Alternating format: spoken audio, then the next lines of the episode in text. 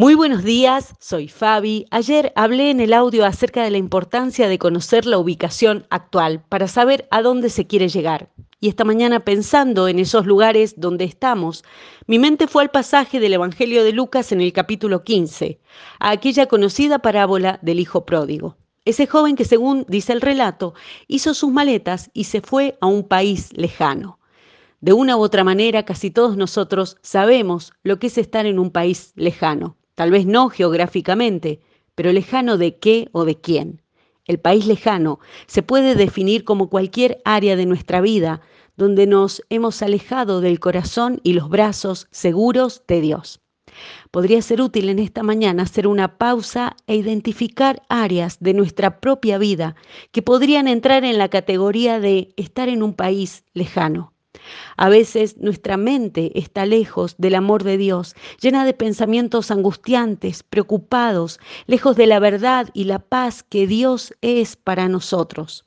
O nuestro corazón lejos, habiendo recorrido largos caminos de resentimientos, miedos y heridas sin sanar. En fin, hay muchas razones por las que un día despertamos en un país lejano de la confiada protección de Dios.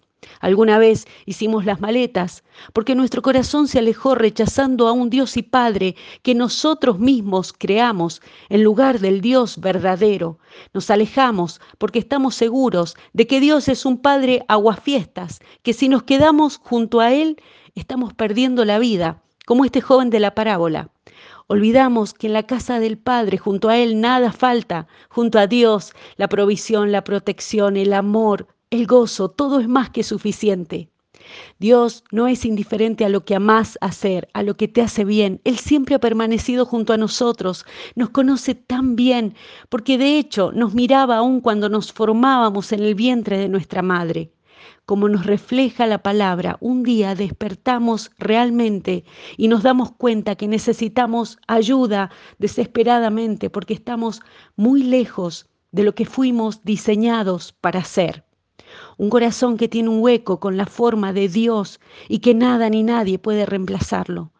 No importa que lejos esté nuestro corazón, siempre, a cada minuto, ahí exactamente donde estamos, podemos volver a los brazos de Dios y encontrar el amor, la gracia y salvación que necesitamos.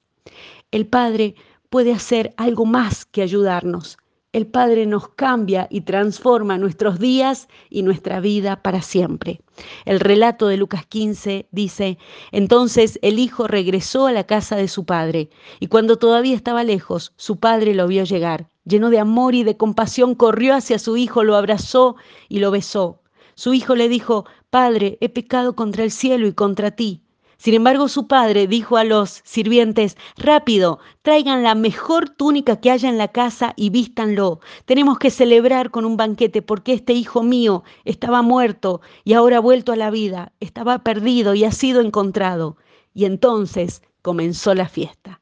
Que así sea en nuestra vida, en su nombre. Amén.